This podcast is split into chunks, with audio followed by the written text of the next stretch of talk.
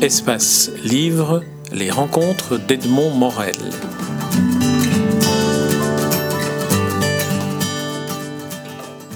Franck Pierrebon, nous nous rencontrons à l'occasion de la parution chez Métis Presse de votre dernier ouvrage en date, intitulé L'œil solaire, sous-titré L'allégorie platonicienne de la caverne. Lisant le sous-titre, on comprend donc que vous allez évoquer le, la caverne de Platon, et peut-être que d'emblée vous pourriez nous dire, nous synthétiser en quelques mots ce qu'est la caverne de Platon pour ceux qui l'auraient oublié ou qui n'en auraient pas connaissance. La caverne de Platon, c'est l'un des, thèmes les plus fameux, les images les plus fameuses de la philosophie. C'est vraiment comme une scène primitive. En, deux mots, la caverne de Platon est une histoire que Socrate euh, raconte au frère de Platon, qui s'appelle Glaucon. Euh, une histoire destinée à, lui faire comprendre quelque chose au sujet de l'ignorance et de l'enseignement. Alors il lui dit, imagine-toi, Imagine-toi des êtres qui, de toute éternité, sont le nez contre une paroi au fond d'une caverne. Ils sont enchaînés, ils n'ont rien vu d'autre que cette paroi sur laquelle sont projetées des ombres, comme des montreurs de marionnettes. Euh, il y a un feu derrière eux qu'ils ne voient pas et qui envoie ces ombres. Alors, euh, de fil en aiguille, cette histoire dont le, point de départ est assez dramatique et qui fait penser au Grand Guignol, selon Paul Valéry, ou au cinéma, selon Alain Badiou, au fur et à mesure, euh, il se passe des choses. On délivre l'un des prisonniers qui s'aperçoit que, oh, mon, mon Dieu, c'était pas comme il le voyait, et qu'il y avait un feu central, et que peut-être nous habitons dans un monde fait d'ombre et de reflets, et que les vraies choses véritables que l'œil de l'âme verrait, c'est ailleurs. Il faut sortir de la caverne. Alors, dans euh, l'analyse que, vous en faites, vous revisitez euh, le, mythe de, cette, caverne euh, et vous la revisitez en vous disant, dans le fond, entre ce qui est écrit et ce que moi je vais y ajouter par ma lecture et par mon analyse, se trouve justement cet espace dans lequel la philosophie s'installe particulièrement confortablement pour la réflexion. C'est un peu dans cet interstice-là que, que vous installez votre travail. Oui, avec, peut-être une, restriction. C'est-à-dire que d'une manière générale, vous avez bien décrit le travail du philosophe. Le philosophe ne va pas simplement répéter des textes qui se trouvent le long des murs des bibliothèques euh, par centaines de milliers. Euh, chacun peut lire par lui-même. Le, philosophe, évidemment, aménage un espace, c'est-à-dire qu'il révèle aussi aux, profanes, on va parler en termes très mystiques, très platoniciens, que finalement, euh, les mots veulent dire toujours un peu plus et un peu moins que ce qu'ils disent et, le philosophe va commenter, éclairer, poétiser. Moi, je vais un peu plus loin. Euh, vu que je m'attaque à l'un des grands thèmes, l'un grand mi-thème de la philosophie, comme le cogito de Descartes avec son malin génie, il n'y en a pas tellement en philosophie des grands sujets, des grands, des grands standards, comme on dit au jazz. Je dois faire un travail inverse. Je dois déconstruire les, tous les éclairages, interprétations, affabulations euh, que, que, ce texte, qui est quand même vieux de, de 25 siècles, a pu susciter je dois d'abord euh, dire attention, attention, attention. On a l'impression, nous aujourd'hui, que oui, bien sûr, des hommes au fond d'une caverne, mon Dieu, c'est le goulag, c'est les prisons, c'est quelque chose. Nous sommes enchaînés dans ce monde. Alors tout le monde va dire, oui, Matrix, le film, hein, des faire, euh, euh, ce film très très célèbre, c'est encore une réédition de La caverne de Platon. Euh, nous sommes entourés. La vie est un songe. La vie d'un soigne un Calderon. Euh, la vie est un songe. Il faut s'en réveiller, etc. Oh, je me dis peut-être que c'est pas aussi simple que ça. Et si on revient au texte, donc je n'aménage pas un espace entre le texte et la compréhension de mes lecteurs. Je reviens au texte pour dire peut-être qu'on l'a mal lu. Et peut-être qu'on a pris pour un reportage qui se passerait dans une cave, une caverne, etc., qu'on pourrait aisément euh, imaginer comme vrai, peut-être il s'agit d'une fiction absurde. Alors qu'est-ce que je veux dire par là? Ben, il faut aussi que je le démontre. D'abord, je vais expliquer qu'est-ce que c'est une fiction absurde en prenant une analogie, parce que pour nous, c'est pas absurde des gens au fond d'une caverne je dirais quelque part, ce sont des prisonniers, c'est le goulag, etc. Et comme ces prisonniers politiques, nous sommes des prisonniers de la réalité, peut-être du marché, peut-être de nos désirs, etc. Non, pour des Grecs, c'est absurde. Et pour faire comprendre comment on peut aller de l'absurde à quelque chose de vrai, je vais très brièvement évoquer un très beau mythe de l'androgyne d'Aristophane dans le banquet de Platon. Il s'agit de célébrer Eros. Il invente une histoire. Aristophane est connu pour... Euh, pour ses, satires. Hein. C'est un, farceur, en fait. Hein. Et il dit, imaginez-vous des êtres merveilleux avec quatre bras, deux têtes et quatre, quatre jambes et d'une force surhumaine. Les dieux en prennent ombrage. Qu'est-ce qu'ils vont faire s'ils laissent faire Ça va être la fin du règne des dieux. Et, Zeus, qui est, un farceur, qui, a l'air d'être un bruxellois bon teint, et dit, bon, on va les couper en deux ainsi qu'on le fait de, beurre. On va le couper avec un fil, à couper le beurre en moitié. Et puis Hermès, toi qui sais tout faire, y compris la couture, tu vas nous recoudre ces petits bonhommes là, euh, ça fera des demi androgynes. Et depuis lors arrive maintenant l'interprétation qui est saisissante de vérité sur une base totalement loufoque. Arrive euh, la conclusion, eh bien chacun soupire après sa moitié. Et ceux qui avaient les deux sexes, mais ils sont hétérosexuels pour, pour aller vite. Ceux qui euh, étaient hommes-hommes, eh bien, ils vont soupirer après leur moitié d'hommes. Ce sont les homosexuels, les lesbiennes et tout et tout. Et, euh, tout d'un coup, tout le monde reconnaît une généalogie absolument rigolote d'un de, des, grands, des grands mystères de l'humanité, le désir. Alors la caverne de Platon, et j'en finirai avec ça, elle démarre par une absurdité. Et ça, il fallait que je le montre. Parce que pour nous, c'est pas absurde. Ce qui est absurde pour des Grecs, euh, et qu'ils reconnaissent comme une absurdité rigolote, c'est qu'il puisse y avoir des hommes qui, de toute éternité, n'ont jamais rien vu d'autre que des ombres. Parce que pour eux, ce sont des gens qui sont morts ou qui ne sont jamais nés. Pourquoi? Parce que leur regard, se mirant dans l'ombre, n'a jamais été alimenté. Parce que pour les Grecs, le regard émet de la lumière. Alors ça, c'est très intéressant. Il émet de la lumière, il a un pouvoir quasi physique en même temps que métaphysique et qu'il faut que nous devons distinguer pour comprendre. Euh, un homme sans qu'il existe parce qu'un autre homme, un citoyen libre comme lui, le soutien du regard, atteste de sa présence, dirait Paul Ricard.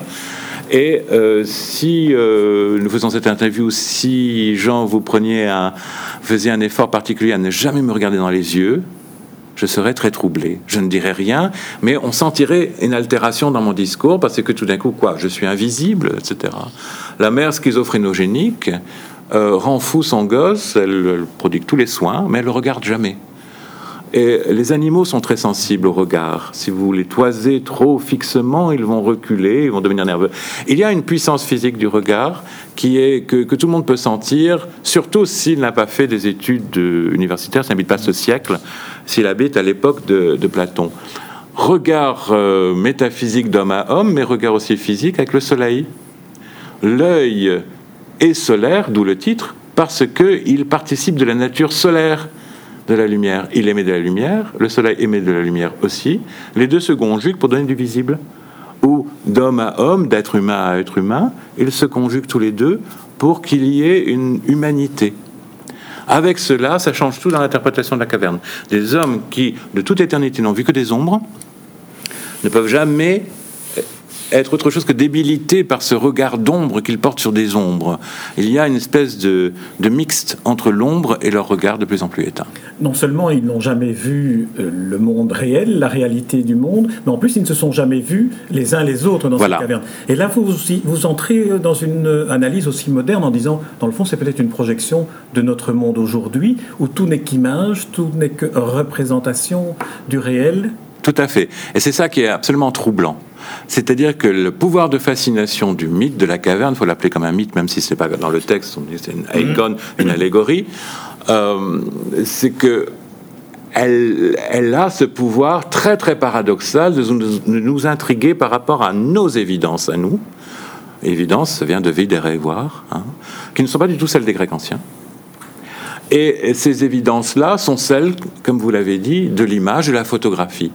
Et donc, s'il y avait une traduction, je dirais, assez prosaïque de tout cela, c'est quelqu'un qui vit au contact des images, un jeune homme, par exemple, qui ne regarderait que, que des photographies de femmes sublimes, il apprend, sans le savoir, à être invisible. Personne ne peut euh, le voir, puisqu'il euh, enfin, il ressent cela, que personne ne peut le voir, parce que personne ne réagit à son regard insistant. Vous êtes dans la rue, vous êtes dans le tram, vous regardez une jolie fille, elle vous regarde, et si elle vous regarde d'une manière qui vous encourage, qui, qui, est favorable, vous allez vous-même peut-être euh, devenir encore plus beau quelque part. Et ça, c'est quelque chose d'extrêmement important, parce que pour les Grecs anciens, il n'y avait pas cette profusion d'images. Tout, tout se faisait par le regard.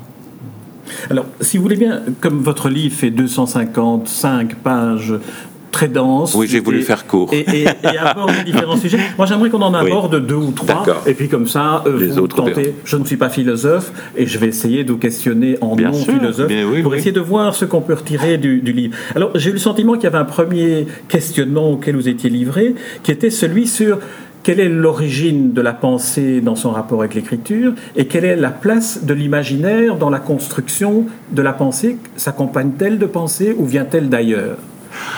Alors ça, c'est la seconde partie du livre, et je suis content que vous posiez cette question, parce qu'en effet, c'est une des raisons pour laquelle ce livre, qui m'a d'ailleurs accompagné euh, oh, presque 20 ans, hein, c'est un livre que je n'ai pas écrit hier, c'est un livre que j'ai écrit il y, a, longtemps, et j'ai beaucoup mûri, et qui en effet reflète mon obsession par rapport à l'écriture, dans laquelle d'ailleurs tous les écrivains vont se reconnaître. Euh, Marguerite Duras, euh, que j'ai revue à la télévision à, l'occasion de cette émission qui célébrait Apostrophe, elle disait mais pourquoi on passe sa vie à écrire au lieu de la vivre? Je résume évidemment, elle l'a dit beaucoup mieux. Euh, et donc pourquoi la pensée philosophique devrait-elle être un métier d'écriture? On, Vous avez commencé par dire l'espace que le philosophe aménagerait pour exister et faire vivre des textes par rapport à des auditeurs ou des lecteurs. Donc il serait le médiateur d'une certaine écriture. Ça, c'est certainement le quotidien des philosophes. Maintenant, Socrate, d'une manière extrêmement étrange, n'a jamais rien écrit. Nous n'avons pas d'œuvre de la main de, Socrate ou qui aurait été recopiée après lui. Nous n'en avons pas non plus de Bouddha, nous n'en avons pas non plus de Diogène, qui est un disciple de Socrate, qui est le premier des cyniques, nous n'en avons pas non plus de Jésus-Christ. Il a un papa qui écrit tout le temps et qu'on ne voit jamais, et lui, on ne voit que lui, si j'ose dire. Et là, c'est un peu la théologie de l'icône de l'incarnation que je vous resserre d'une manière plaisante. Et comme me signalait un jésuite, si, si, il a écrit, mais sur le sable, au bord de l'eau. Je trouve ça extrêmement poétique et, magnifique. Donc, quel est ce rapport de la pensée à l'écriture? Est-ce que ce rapport va, de soi? Or, Socrate, euh, que, l'on entend à travers Platon, ce qui est aussi une source de, de mystère quand même, hein, Platon qu'on ne voit jamais, qui met constamment en scène quelqu'un qui n'écrit jamais. hein. Donc il faudrait quand même un jour qu'on nous explique tout cela. Est-ce que je peux ici Oui. vous interrompre un peu Oui, bien Parce sûr. que il, il me semble avoir lu, vous me direz si j'ai Oh, mal non. lu, mal interprété, que euh, vous euh, opposez ou bien vous mettez en présence Socrate et Platon aussi dans la dimension de l'un qui dialogue, donc qui utilise Oui. l'oralité, Oui. et vous associez l'expression orale et le dialogue à l'expression du sensible, tandis que Platon et l'écriture, lui, vous lui attribuez la fonction de rendre intelligible. Et donc, ils se complètent très bien, ils sont chacun dans leurs fonctions respectives. Certainement, certainement. Et vous me faites apercevoir quelque chose peut-être auquel je n'ai pas songé, cette complémentarité. Mais oui, c'est ça le travail au fond du dialogue. Nous sommes en train de dialoguer. Euh, prenons les choses là où elles sont. Nous sommes en train de dialoguer, c'est-à-dire, nous commençons cette interview. J'ai écrit le livre, je dois savoir à peu près qu'est-ce qu'il y a dedans, et, vous aussi vous l'avez lu. Je vois vos notes écrites, c'est de l'écriture, sous vos yeux. Je vois que j'ai un lecteur attentif et scrupuleux, et tout nous échappe. C'est-à-dire que je pars, je pars sur des voies qui en appellent d'autres, et il y a des lumières qui tout d'un coup se font, assez inattendues et surtout bienvenues. Socrate est celui, et ce n'est pas un illettré, Socrate, hein, il connaît bien, euh, il lit, euh, il sait ce qui se passe, euh, il est reçu dans la très bonne société, il n'est pas un illettré. C'est quelqu'un qui refuse d'écrire. C'est très très différent.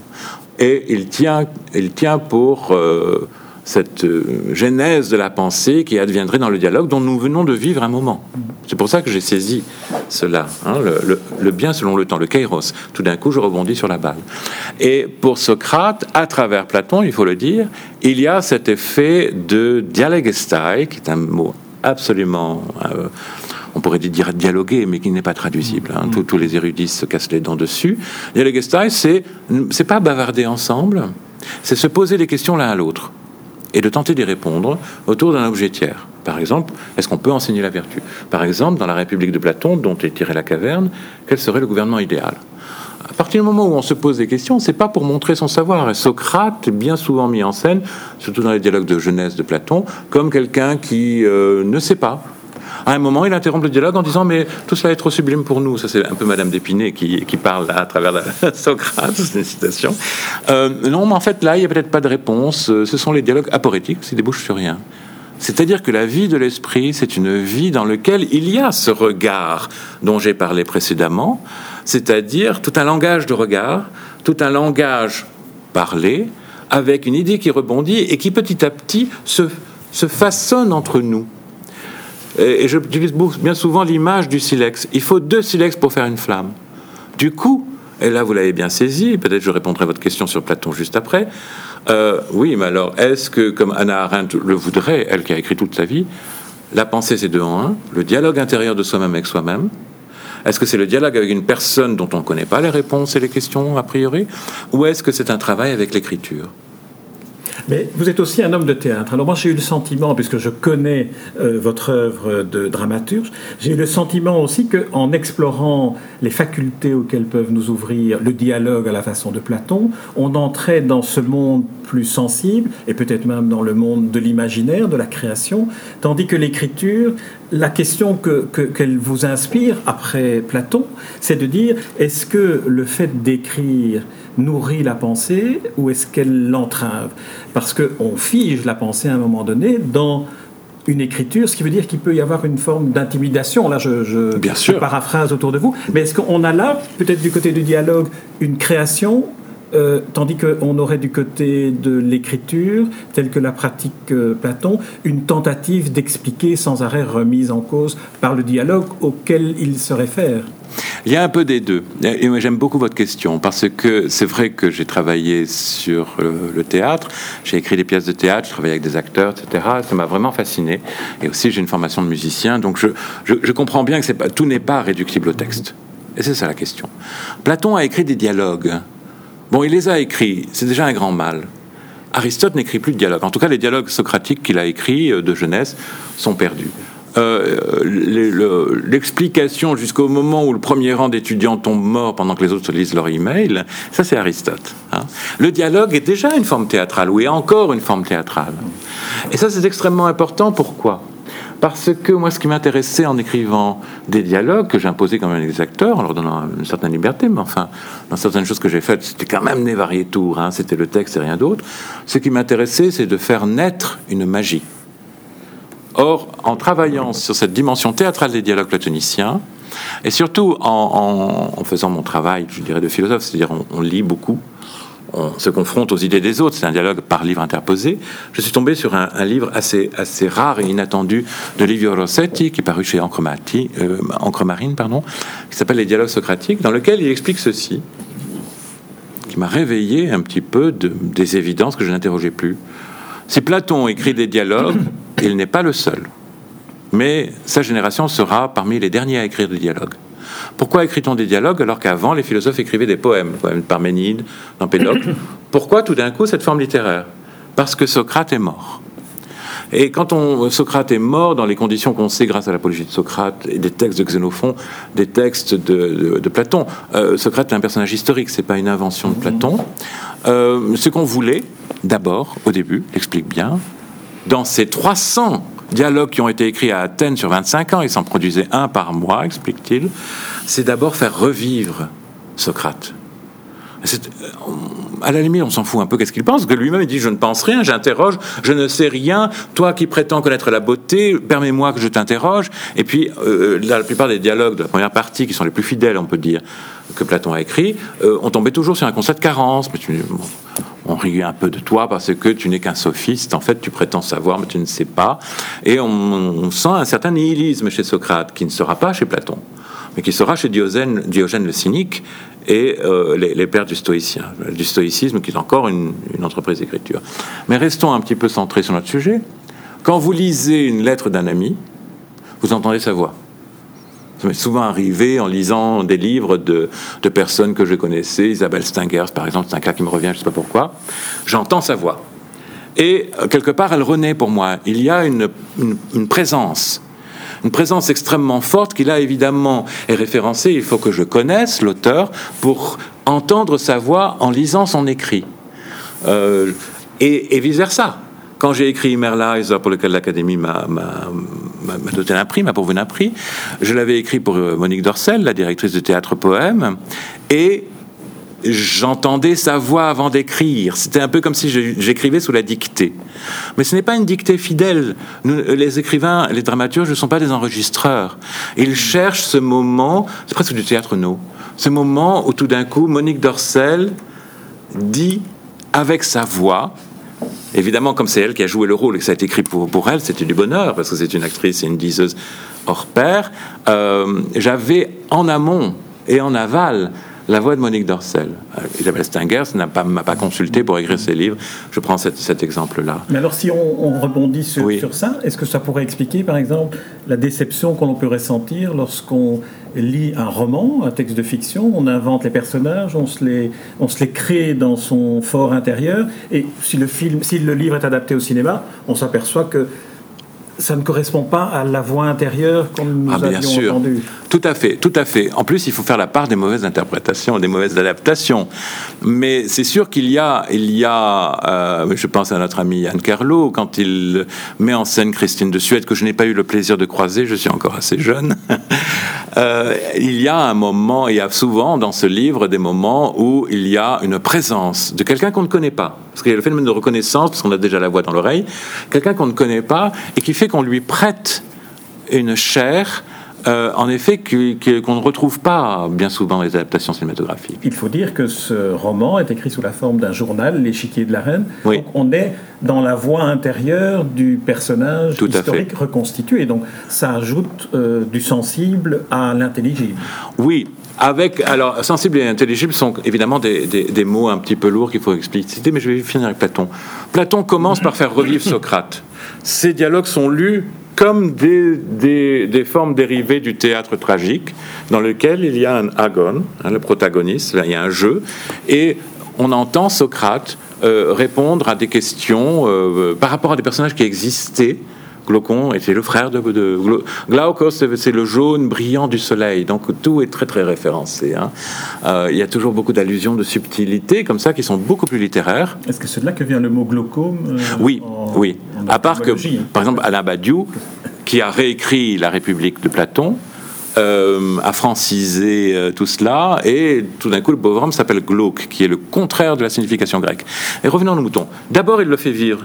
Et ce qui se passe, c'est que le Socrate ressuscité, il prend une autonomie.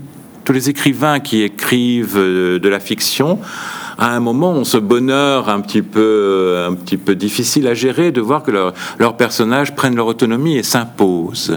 Ils exigent de vivre. Il leur vient à l'esprit, à eux, des phrases que peut-être nous n'aurions pas songé à dire nous-mêmes. C'est une expérience, en tout cas, que je fais très souvent, enfin, quand j'écrivais encore du théâtre, hein, euh, et, c'est un bonheur. Et c'est ce qui fait qu'il y a beaucoup de gens qui passent leur vie avec transport à cette passion incompréhensible pour ceux qui ne lisent pas, qui est celle d'écrire. Écrire, écrire, écrire, parce qu'on n'écrit pas pour écrire, on n'est pas des psychotiques non plus. C'est parce que tout d'un coup, on a des esprits plus réels que la réalité qui viennent. C'est ce qui s'est passé. Platon a fait penser Socrate au-delà de ce que Socrate a effectivement pensé. Et c'est le début de la philosophie platonicienne, où au lieu de rester un peu en panne en disant mais voilà, comme le vrai Socrate aurait fait, euh, tout d'un coup, voilà euh, Socrate qui commence à donner des réponses aux questions qu'il pose, à édifier des systèmes, à faire des choses, qui fait que euh, le platonisme, c'est pas un système, hein, c'est une ville. Est-ce qu'on pourrait dire que Platon devient le spectateur du dialogue de Socrate avec lui-même Et donc il est obligé d'en faire une interprétation qu'il écrit par ailleurs? Je pense que c'est plus qu'une interprétation. L'interprétation, euh, dans le sens musical, est toujours fidèle au texte. C'est plutôt une improvisation. C'est-à-dire que tout d'un coup, le personnage euh, réel prend une vie autonome, les idées adviennent, et c'est là où la seconde génération de, de la philosophie commence. Au lieu dans un dialogue vivant, il est en effet dans une reproduction, et, et, et vous avez dit le dialogue intérieur avec lui-même. Platon avance cette idée pour dire bon, tout est dialogue, il faut un dialogue style, il faut une altérité.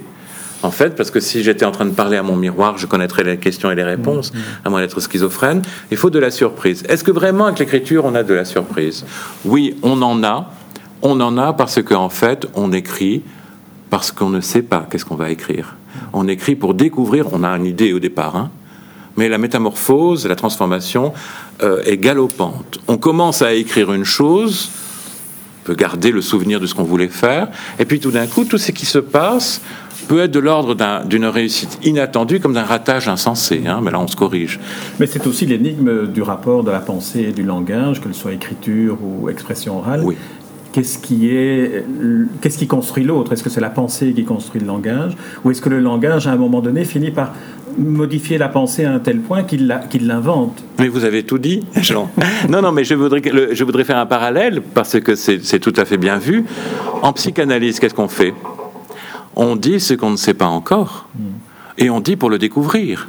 Le lapsus est extrêmement intéressant parce qu'il montre un défaut dans la coïncidence qu'on voudrait miraculeuse entre la pensée et le langage. Mais non, ça s'ouvre tout le temps. On pourrait se dire, mon Dieu, je, vais perdre la face si je commence à faire des lapsus qui me révèlent. Mais non, il se peut aussi qu'il y ait de, l'idée, c'est le daimon de Socrate, son petit génie, hein, c'est pas un démon, qui tout d'un coup euh, le relance dans quelque chose qui est de l'ordre du désir. Mmh. J'aimerais que, parce qu'on a déjà euh, bavardé, dialogué pendant 25 minutes, donc euh, on, doit, on doit, on, doit, on doit atterrir. On, doit, conclure. Et on n'a de toute façon pas abordé, ce n'est pas l'ambition de cet entretien, l'ensemble de, ce que vous étudiez et élaborez dans l'œil solaire. Mais j'aimerais quand même que, peut-être brièvement et de manière euh, intelligible, si je peux me permettre, pour un non-philosophe à nouveau, vous, vous évoquez l'analogie du soleil et du bien. Et euh, en relisant mes notes, euh, euh, je vois un point d'interrogation à côté de la formule l'œil de l'âme et une question qui est celle-ci où se place dans cette analogie du soleil et du bien, où se place l'imagination et le souvenir? D'accord. J'aime bien commencer toutes mes phrases par c'est simple et après on est très déçu, mais bon, ok. L'œil solaire est solaire parce qu'il est helioeides. Il a le eidos, qui d'ailleurs de la famille du voir, au point de vue euh, syntaxique, au point de vue euh, sémantique, pardon. L'œil voit parce qu'il participe de la nature du soleil. Ça, c'est l'eidos. Voilà. C'est le helioeides, hein, c'est l'œil solaire du titre. L'œil est aussi l'œil de l'âme. Hein. et il faut ensuite dire comment on passe de l'un à l'autre. L'œil de l'âme a quelque chose du bien. Il est agatoïde, c'est-à-dire qu'il a, il a quelque chose de l'agaté, il a quelque chose de ce bien-là. Euh, ce qui fait que l'analogie entre le soleil et le bien, elle doit se nouer quelque part. Elle se noue en deux endroits. Au soleil, qui est aussi le bien d'une certaine façon que je vais dire, mais aussi dans l'âme. Et mais pour passer de l'œil sensible, qui est sensible au soleil, à l'œil de, de l'âme, il faut une conversion qui est en fait la sortie de la caverne. Comment se fait-elle? Eh bien, c'est simple. À partir du moment, et je vais réutiliser tout ce qu'on a dit là maintenant, on commence à écrire, on ne sait pas où on va on peut aller au fond de la caverne et se tromper et prendre son imagination pour un, monde de substitution. Ça, c'est le monde des fantasmes, c'est le monde des ombres. Mais on peut aussi se faire très très attentif à ce qui vient, à travers les réminiscences, l'inconscient, le désir, etc. Et puis tout d'un coup, comme on continue à chercher et qu'on n'est pas satisfait tout de suite, les horizons s'ouvrent. Et ces horizons s'ouvrent, on sort de la caverne littéralement, c'est-à-dire qu'on commence à voir d'autres choses qu'on ne suspectait pas. On a des belles idées, on a de l'inspiration, on, fait des trouvailles. Mais on pourrait se satisfaire en disant, courant vite dans le public en disant regardez toutes les petites trouvailles que j'ai. Et vite vite vite les enfiler pour en faire des beaux colliers et des, beaux ornements pour sa propre statue. Comme on peut devenir un peu mystique. Et c'est à ce moment-là que l'œil solaire devient aussi l'œil de l'âme en vue du bien.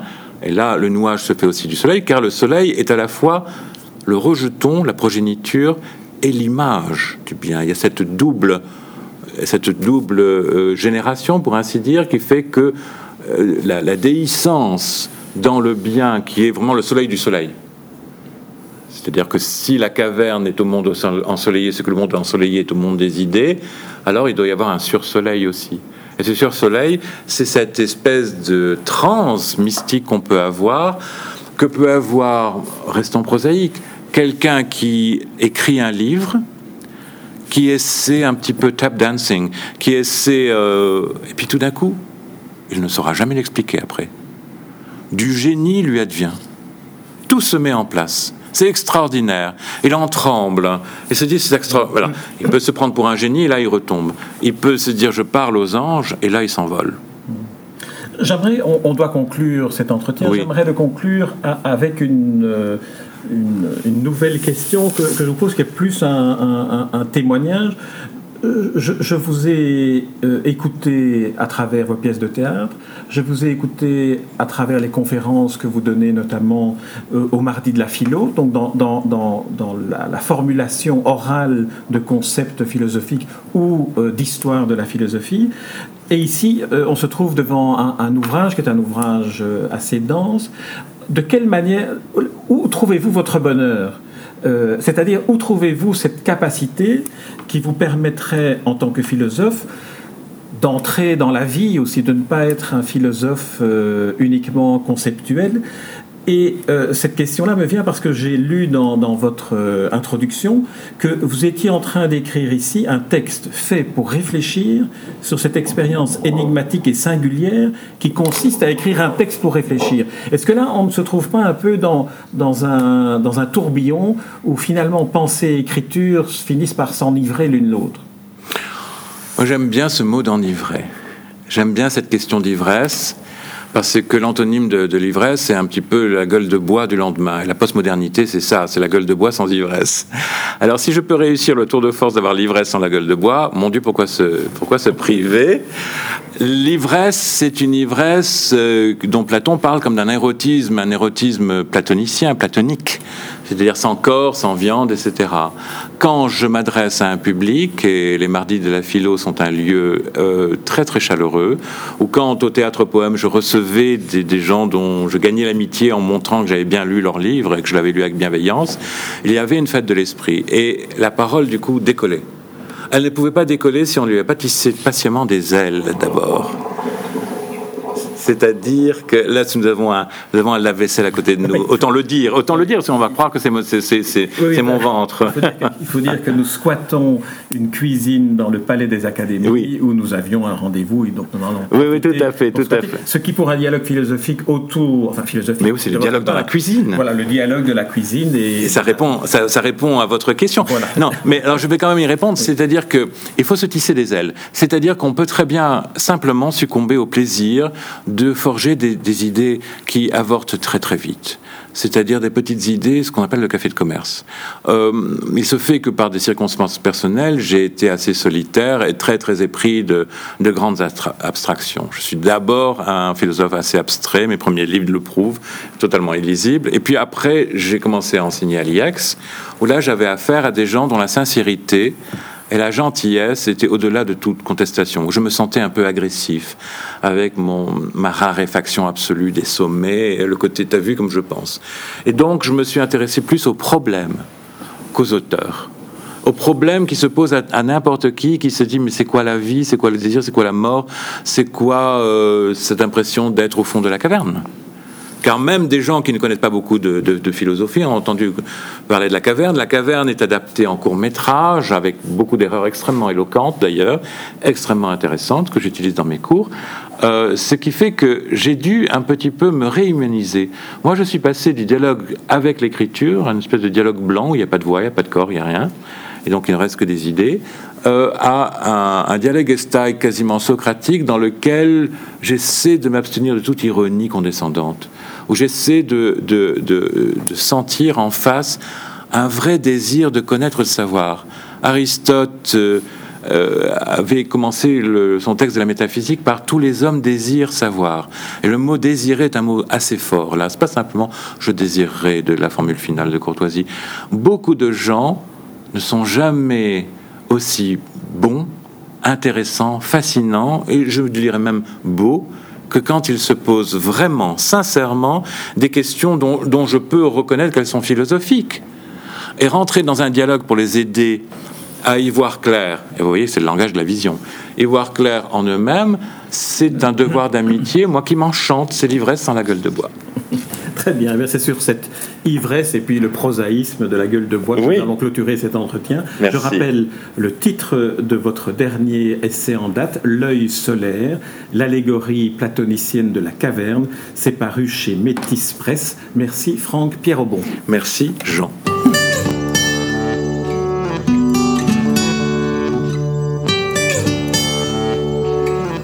Espace Livre, les rencontres d'Edmond Morel.